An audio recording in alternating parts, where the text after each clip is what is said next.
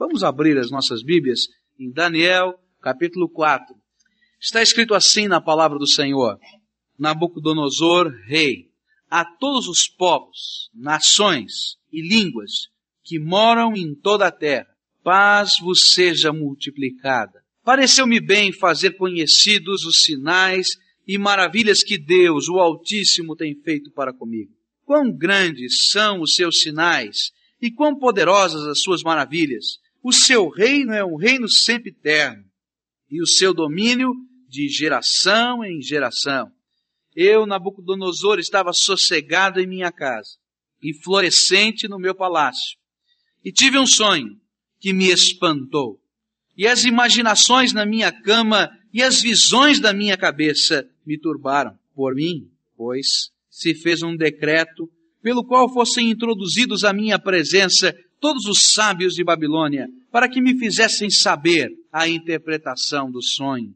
E então entraram os magos, e os astrólogos, e caldeus, e os adivinhadores, e eu contei o sonho diante deles, mas não me fizeram saber a sua interpretação.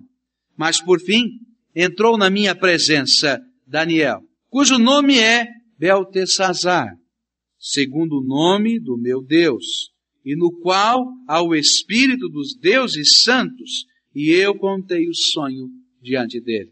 Beltesazar, príncipe dos magos, eu sei que há em ti o Espírito dos deuses santos, e nenhum segredo te é difícil. Dize-me as visões do meu sonho que tive e a sua interpretação. E eram assim as visões da minha cabeça na minha cama. E eu estava olhando e vi uma árvore no meio da terra, cuja altura era grande. Crescia esta árvore e se fazia forte, de maneira que a sua altura chegava até o céu, e foi vista aos confins da terra. A sua folhagem era formosa, e o seu fruto abundante, e havia nela sustento para todos. Debaixo dela os animais do campo achavam sombra, e as aves do céu faziam morada nos seus ramos, e toda a carne se mantinha dela. Estava vendo isto nas visões da minha cabeça, na minha cama, e eis que um vigia, um santo, descia do céu, clamando fortemente e dizendo assim, derrubai a árvore e cortai-lhe os ramos, sacudi as suas folhas, espalhai o seu fruto, e afugentem-se os animais debaixo dela e as aves dos seus ramos. Mas o tronco com as suas raízes deixai na terra, e com cadeias de ferro e de bronze na erva do campo, e seja molhado do orvalho do céu, e a sua porção seja com os animais na grama da terra. Seja mudado o seu coração, para que não seja mais coração de homem, e seja lhe dado coração de animal, e passem sobre ele sete tempos. Esta sentença é por decreto dos vigiadores, e esta ordem por mandado dos santos, a fim de que conheçam os viventes, que o Altíssimo tem domínio sobre os reinos dos homens, e os dá a quem quer, e até o mais baixo dos homens constitui sobre eles. Isto, em sonho, eu, rei Nabucodonosor, vi. Tu, pois, Beltesazar, dize a interpretação. Todos os sábios do meu reino não puderam fazer-me saber a interpretação, mas tu podes pois há em ti o Espírito dos deuses santos. E então Daniel, cujo nome era Beltesazar, esteve atônito quase uma hora, e os seus pensamentos o turbavam. E falou, pois, o rei, e disse, Beltesazar, não te espante o sonho, nem a sua interpretação. Respondeu Beltesazar e disse, Senhor meu, o sonho seja contra os que te têm ódio, e a sua interpretação para os teus inimigos a árvore que viste, que cresceu e se fez forte, cuja altura chegava até o céu e que foi vista por toda a terra, cujas folhas eram formosas e seu fruto abundante e em que para todos havia mantimento debaixo da qual moravam os animais do campo e em cujos ramos habitavam as aves do céu, és tu, ó rei, que cresceste e te fizeste forte. A tua grandeza cresceu e chegou até o céu, e o teu domínio até a extremidade da terra. E quanto ao que viu o rei, um vigia, um santo que descia do céu e que dizia cortai a árvore e destruía Mas o tronco com as suas raízes deixai na terra e com cadeias de ferro e de bronze na erva do campo, e seja molhado do orvalho do céu, e a sua porção seja com os animais do campo, até que passem sobre ele sete tempos. Esta é a interpretação, ó rei. E este é o decreto do Altíssimo que virá sobre o rei, meu senhor. Serás tirado de entre os homens, e a sua morada será com os animais do campo, e te farão comer erva como os bois e serás molhado do orvalho do céu, e passar-se-ão sete tempos por cima de ti, até que conheças que o Altíssimo tem domínio sobre o reino dos homens, e o dá a quem quer.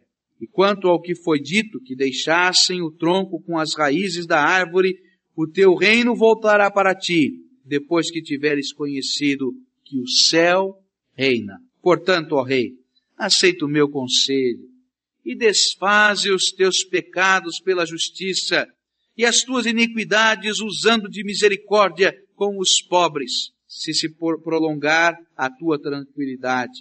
Todas estas coisas vieram sobre o rei Nabucodonosor. Ao cabo de doze meses, andando a passear sobre o palácio real de Babilônia, falou o rei disse, não é esta grande Babilônia que eu edifiquei para a casa real com a força do meu poder e para a glória da minha magnificência? Ainda estava a palavra na boca do rei. Quando caiu uma voz do céu, a ti se diz, ó rei Nabucodonosor, passou de ti o reino, e serás tirado dentre os homens, e a tua morada será com os animais do campo, e far-te-ão comer erva como os bois, e passar-se-ão sete tempos sobre ti, até que conheças que o Altíssimo tem domínio sobre os reinos dos homens e os dá a quem quer. Na mesma hora se cumpriu a palavra sobre Nabucodonosor, e foi tirado dentre os homens, e comia erva como os bois, e o seu corpo foi molhado do orvalho do céu, até que ele cresceu pelo como as penas da águia, e as suas unhas como as das aves. Mas ao fim daqueles dias, eu, Nabucodonosor, levantei os meus olhos ao céu, e tornou-me a vir o meu entendimento, e eu bendisse o Altíssimo, e louvei, e glorifiquei ao que vive para sempre, cujo domínio é um domínio sempre eterno, e cujo reino é de geração em geração. E todos os moradores da terra são, são reputados em nada, e segundo a sua vontade ele opera com o exército do céu, e os moradores da terra não há quem possa estorvar a sua mão e lhe diga, que fazes? No mesmo tempo, me tornou a vir o meu entendimento, e para a dignidade do meu reino tornou-me a vir a minha majestade e o meu resplendor, e me buscaram os meus capitães e os meus grandes, e fui restabelecido no meu reino, e a minha glória foi aumentada. Agora, pois, eu, Nabucodonosor, louvo e exalto e glorifico ao Rei do céu, porque todas as suas obras são verdade e os seus caminhos juízo, e pode humilhar aos que andam na soberba. Rei Nabucodonosor, um homem que teve o privilégio de ouvir a voz de Deus várias vezes. Um homem que estava colocado numa posição especial, colocado por Deus nessa posição especial. Ele era o governador do mundo civilizado naquele tempo. O seu reino era um império que envolvia todas as grandes nações daquele tempo. Toda aquela terra fértil daquele Oriente estava debaixo do seu poder, da sua autoridade, do seu domínio. E Deus o havia colocado ali com uma missão. Deus queria que aquele homem, apesar de não ser um judeu, apesar de não estar entre o povo de Jesus, Deus o havia colocado e escolhido para ser um ministro seu, ministro de Deus para o mundo. Mas aquele que deveria ser um ministro de Deus para o mundo, não estava sendo. E não estava sendo por uma razão. Ele não queria ouvir a voz de Deus para a sua vida. Ele não queria levar a sério a palavra de Deus e a mensagem de Deus ao seu coração. E Deus então teve que insistir com este homem de muitas maneiras para que ele pudesse cumprir a sua missão ouvindo a voz de Deus. Deus tem falado a cada um de nós, porque Deus nos ama e Ele se importa conosco. E cada um de nós temos alguma coisa a fazer nesta terra. Não estamos aqui simplesmente ao léu, nós temos uma missão a cumprir diante de Deus, porque nós somos criados para a glória de Deus. Mas muitas vezes, apesar de conhecermos a verdade de Deus, apesar de conhecermos as maravilhas de Deus, apesar até de conhecermos os milagres de Deus, às vezes nós esfriamos no nosso coração. Nós viramos verdadeiras pedras de gelo. Nós conhecemos a verdade, nós sabemos a verdade, podemos citar de cor a verdade de Deus, mas parece que alguma coisa dentro de nós está emperrada e não estamos cumprindo a vontade de Deus. Algo semelhante aconteceu com este rei. Ele tinha uma missão e Deus estava trabalhando com esta vida há muito tempo. Quando nós lemos este livro, descobrimos que Deus estava falando a Daniel, ou melhor, a Nabucodonosor, através de Daniel, através dos seus amigos, desde muito tempo. Logo no primeiro capítulo, nós vamos encontrar Deus falando. Deus falando através de um milagre que aconteceu. Aqueles jovens chegaram naquela terra e o rei havia dado uma ordem, eles tinham que comer das, dos manjares, das iguarias do rei. E eles disseram, nós não queremos nos contaminar com as coisas deste rei e com os seus alimentos que são contrários à nossa fé, à nossa vontade de servir a Deus. E contrariando a ordem do rei, mas confiando na graça de Deus, o primeiro sinal de Deus para aquele povo e para o rei começou ali, na saúde daqueles homens e no testemunho deles para o rei. Mas não parou ali. Deus estava falando e falando de modo suave ao coração de Nabucodonosor, porém impressionantemente. E quando nós vamos lendo esse livro, vamos encontrar no capítulo 2 alguma coisa de muito especial acontecendo. O rei tem um sonho e de repente aquele sonho perturba mais uma vez o coração do rei. Ele chama os sábios para conhecerem, para que eles pudessem revelar o sonho. Só que havia um problema, ele não lembrava do sonho. Já pensaram nisso? Olha, tem um sonho, esse sonho está me perturbando, mas eu não lembro do sonho. E eu quero que vocês me digam o sonho e o que ele significa. Aí o povo chegou lá e disse, mas rei, é impossível. O que o Senhor está pedindo é uma coisa que só Deus pode fazer. Dizer o sonho que o Senhor sonhou. Quem é que vai poder dizer isso? Já pensaram nisso? Que exigência esquisita. E o rei disse, olha, tem um negócio. Se vocês não disserem para mim qual é o meu sonho, todos vocês vão morrer. E ele assinou o decreto. E todos estavam indo para a morte. Inclusive Daniel e seus amigos. Até que eles se ajuntaram e oraram e chegaram ao rei e disseram, olha, nós estamos aqui para dizer ao Senhor qual é o seu sonho. Não que nós sejamos sábios, não que haja um poder especial em nós, mas porque o Deus eterno nos revelou. E Deus estava falando ao coração do rei. Estava ensinando que só existia um Deus. Um Deus eterno, que agora no capítulo 4 ele diz sempre eterno. Um Deus todo-poderoso. O único Deus. O Deus que se manifesta, que fala e que tem um propósito para as nossas vidas. Foi alguma coisa impressionante. Eu quero imaginar que naquele primeiro encontro, naquele dia, naquele momento em que Daniel foi lá e contou o sonho ao rei, aquele rei começou a acreditar: olha, existe mesmo um Deus. Que coisa maravilhosa, que poder incrível. Mas o tempo foi passando e o rei foi se esquecendo do Deus eterno. E o rei foi se esquecendo da glória do Deus eterno.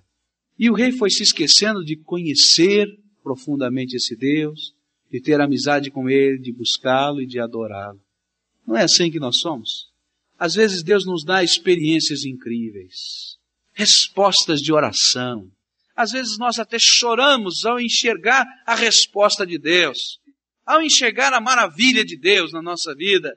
Mas parece que alguma coisa emperra dentro de nós. E aquilo que aconteceu com Nabucodonosor acontece conosco. Nós paramos na caminhada e parece que aquele evento se torna alguma coisa do passado, tão distante. E não somente o evento, mas o Senhor que proporcionou o evento, que tinha um propósito naquilo, a nossa comunhão com Ele, a manifestação da Sua glória, ou o próprio ministério que Ele queria que nós exercêssemos. E Deus então falou outra vez suavemente ao coração de Nabucodonosor.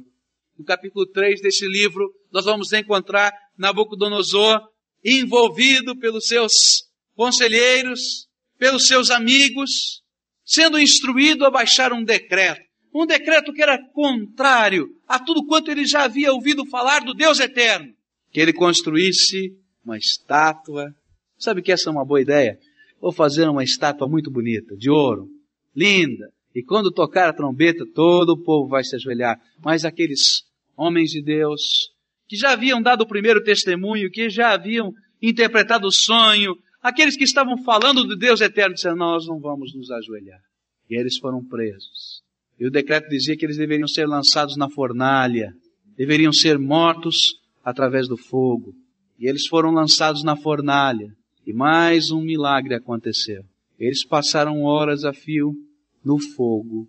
Fogo tão forte, tão quente, que os homens que lançaram-nos na fornalha morreram.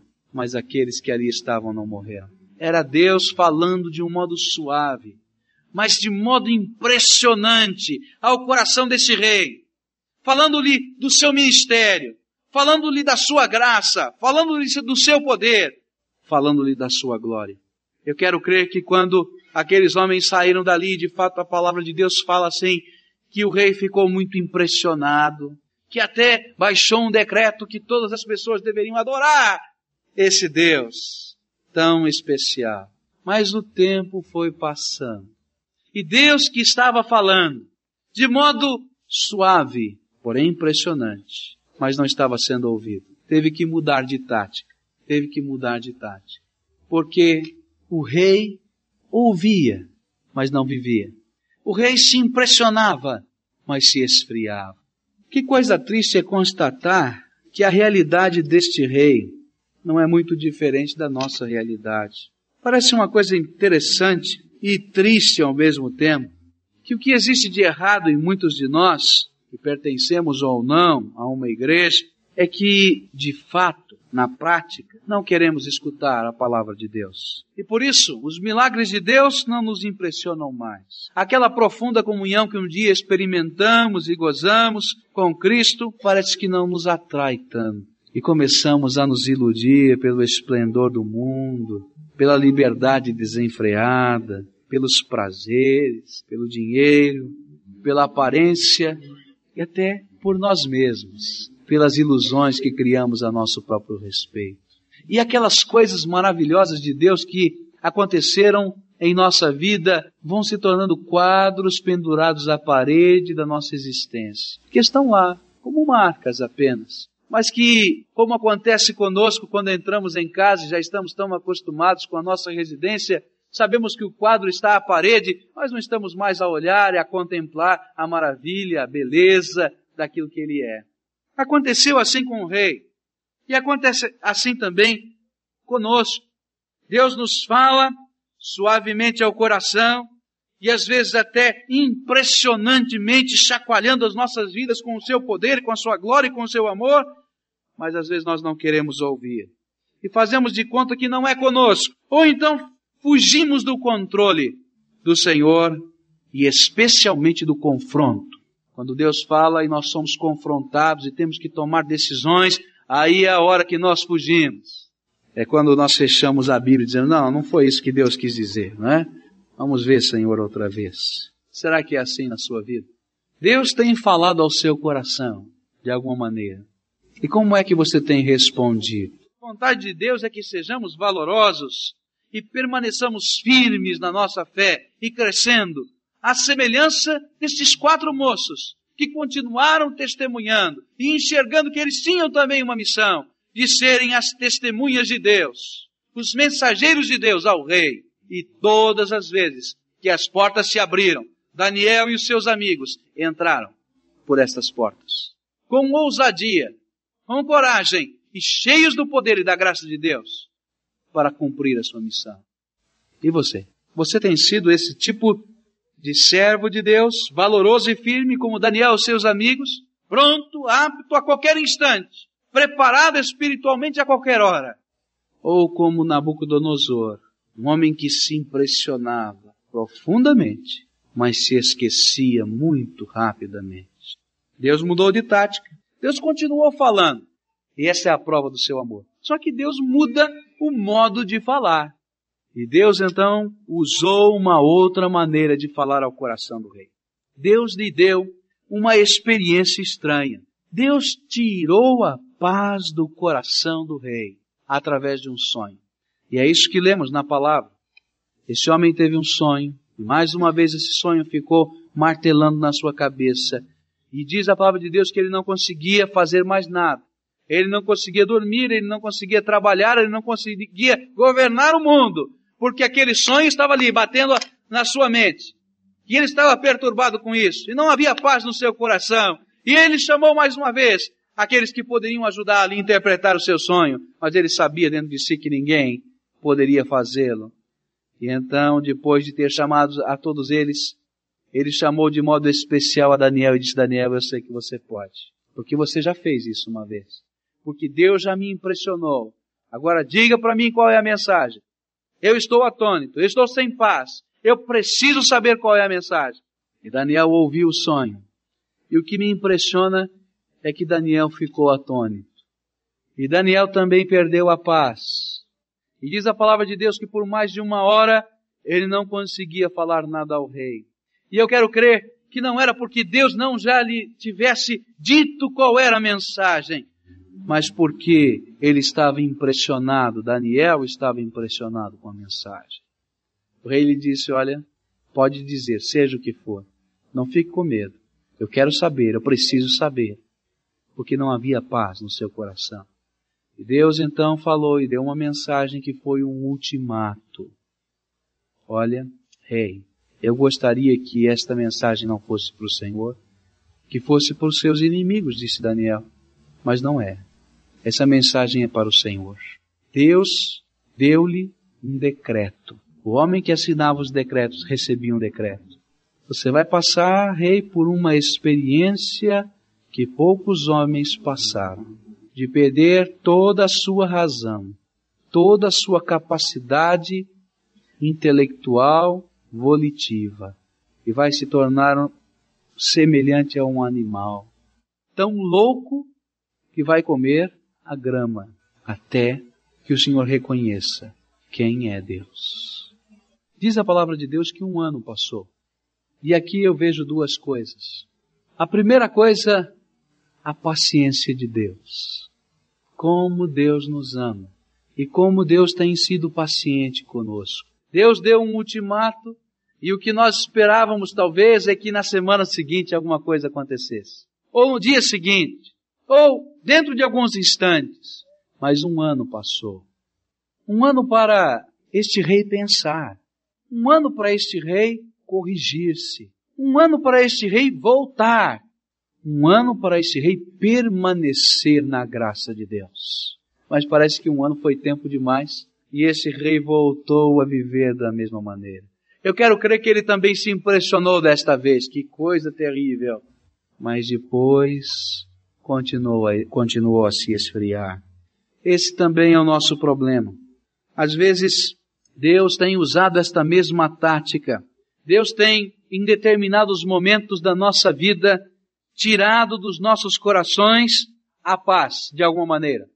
Através, às vezes, de problemas, de tribulações ou de angústias interiores.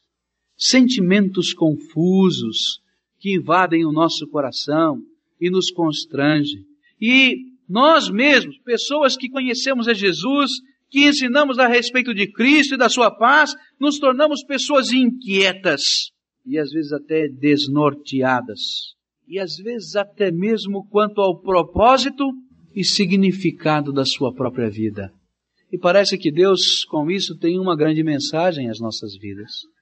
A mensagem de que um ultimato também tem sido dado aos nossos corações, para que avaliemos a nossa vida, o nosso passado, o nosso presente, a nossa maneira de viver e até a nossa displicência com a graça de Deus com a misericórdia de Deus, com o poder de Deus, com as experiências que já tivemos e temos com o Senhor. E comecemos a levar a sério o Deus eterno. Às vezes nós nos achamos tão bons. E nós dizemos a nós mesmos, ainda que não tenhamos a coragem de dizer isso publicamente, sabe? Tudo bem, não tem problema. Eu vou brincando com o pecado, eu vou brincando com a minha vida espiritual, eu vou brincando com as coisas de Deus, eu vou brincando com o meu viver de um modo geral. Se houver algum problema, se houver algum confronto, eu vou me ajoelhar e vou dizer: Olha, Senhor, o Senhor me perdoa, o Senhor me lava com o sangue de Cristo Jesus. Eu já conheço as palavras mágicas, eu já conheço o método de Deus, eu sei como me livrar. Mas que infantilidade a nossa! Quem nós pensamos que é o nosso Deus? Talvez esse homem, este rei, pudesse pensar algo assim, porque ele não conhecia quem era de fato o Deus eterno. Mas nós, nós não podemos pensar assim. O Deus eterno, com ele não se brinca. Nós temos que levar a sério a sua palavra. Nós temos que levar a sério a, a vontade que ele tem para a nossa vida. Nós temos que levar a sério o ministério que ele nos dá. Nós temos que levar a sério porque somos dele. Porque toda a nossa vida está nas mãos dele. Porque é ele que nos abençoa, é Ele que nos sustenta, é Ele que nos dá a paz, é Ele que nos dá a certeza da vitória. E quando a mão de Deus se, se retira de sobre nós, não há paz no nosso coração. Deus falou a Nabucodonosor assim, tirando-lhe a paz, dando-lhe tempo para pensar e tempo para consertar. Mas ele não levou a sério mais uma vez. Eu queria que você parasse para pensar. Deus tem falado com você tem falado sobre o seu ministério, tem falado sobre a sua vida, tem falado sobre os seus pecados, tem falado sobre o seu futuro. Eu não sei o que Deus tem falado. Agora você tem levado a palavra de Deus a sério. Seja sincero com você mesmo. Ou você tem brincado como este rei brincou? Será que as experiências que Deus já lhe deu, impressionantes e maravilhosas, estão arquivadas no passado e mais nada. Será que a sua vida tem sido um constante oscilar entre uma experiência e outra? Ou você tem buscado crescer progressivamente na graça de Deus? Deus mudou de tática outra vez com Nabucodonosor e ele então cumpriu o seu ultimato. E Deus falou a este homem agora através de uma dura disciplina. Esse homem perdeu a mente. Não era dono mais de si mesmo.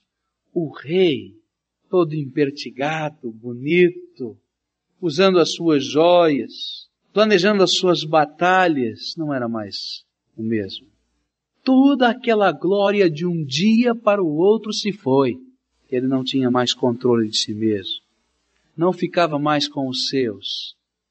Estava agora fugindo como se fosse um animal se escondendo, de certo, porque os seus deveriam querer acolhê-lo, mas ele louco fugindo, dormindo ao relento, comendo grama, sem que pudesse tratar-se, então a sua barba crescendo, as suas unhas crescendo, os seus pelos crescendo, e a cada dia que passava ele parecia mais um animal. Sete anos. Sete anos. Vocês já pararam para pensar? Sete anos assim, até o dia que num estalo e num momento pela vontade de Deus, a sua mente voltou ao normal. E então esse rei, depois de sete anos, parece que aprendeu a lição. E ali mesmo, como animal, ele levantou a sua cabeça e olhou para o céu e deu glória a Deus. Olha, Senhor, reconheço que o céu reina. É isso que ele disse e que a grandeza dos homens não é nada.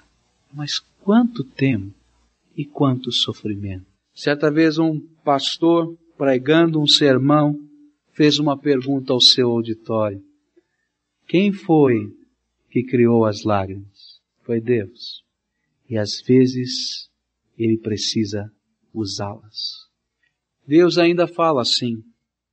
Jeremias disse a mesma coisa quando ele falou sobre o oleiro que trabalhava com o barro e o vaso não estava saindo bem, e ele então amassou outra vez a massa e começou a trabalhá-la.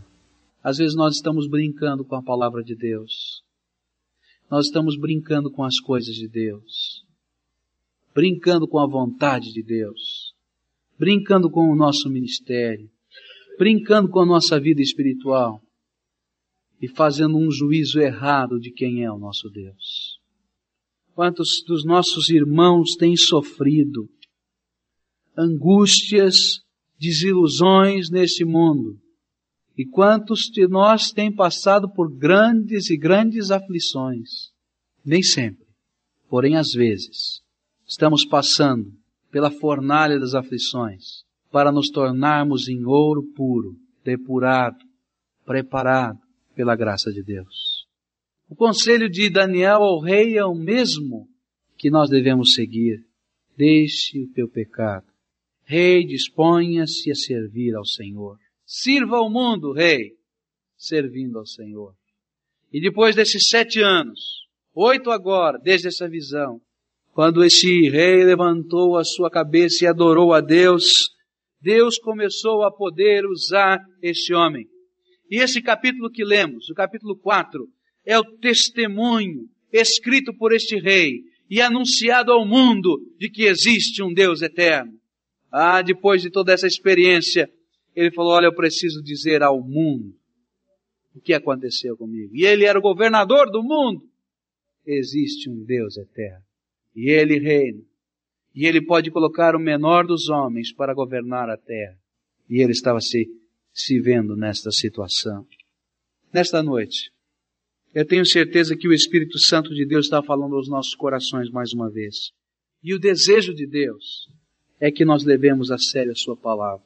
Que nós levemos a sério as experiências que Deus tem nos dado. Que levemos a sério o ministério que Ele tem nos dado. Que ouçamos a Sua voz.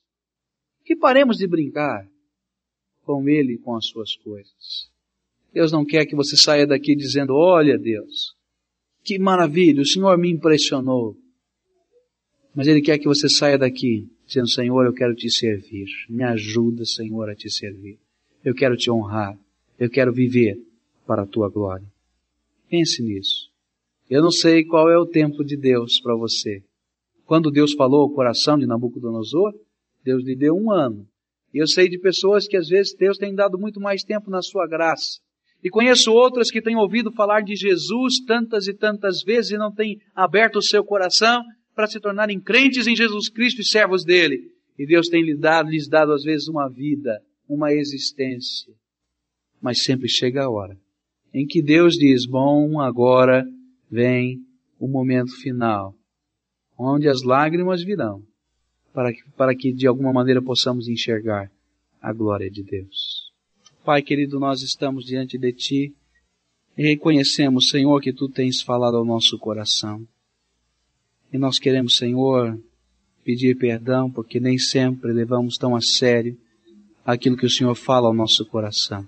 Às vezes, Senhor, nos impressionamos tanto quanto a palavra, com os teus atos. Até choramos, Senhor. Eu quero te pedir perdão porque parece que as coisas vão se esvaindo no nosso coração. E há momentos que nós nos sentimos tão fracos, tão vazios, não por tua culpa, ó Deus, porque as tuas mãos nunca foram recolhidas, mas por nossa culpa, porque nós não estendemos as nossas. Ora, Senhor, estamos de mãos levantadas aos céus. Ora, Senhor, as nossas mãos estão escondidas de Ti. Perdoa-nos, Senhor. Mas muda o nosso coração. O Senhor disse, através do profeta Jeremias, que o novo povo que viria quando Teu Filho Jesus viesse seria um povo diferente que o Senhor trocaria o coração, tiraria o coração de pedra e colocaria o coração de carne, maleável, vivo. Nós precisamos disso, Senhor. Troca o nosso coração, troca a nossa índole, Senhor, para que possamos, Senhor, sempre estar vivendo, Senhor, para Ti. E enxergando, Senhor, os ministérios, enxergando, Senhor, o trabalho que Tu tens enxergando a tua glória. Tira os nossos olhos, Senhor, de nós mesmos, da nossa glória, da nossa ostentação, do nosso conforto, da nossa vaidade. Faz-nos enxergar, Senhor, a tua glória. Faz-nos enxergar, Senhor, a nossa pequenez, para que busquemos, Senhor, a tua glória. Tem misericórdia de mim, Senhor. Tem misericórdia do teu povo. Nós oramos no nome de Jesus Cristo, nosso Salvador. Amém.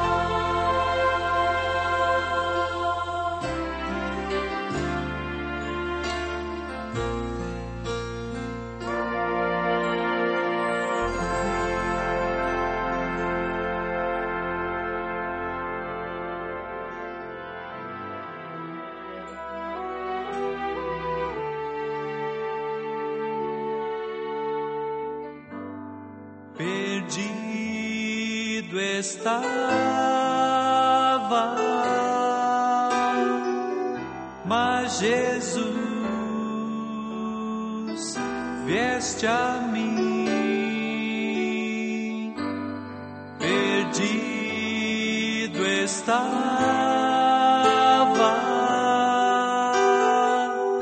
quando vieste a mim.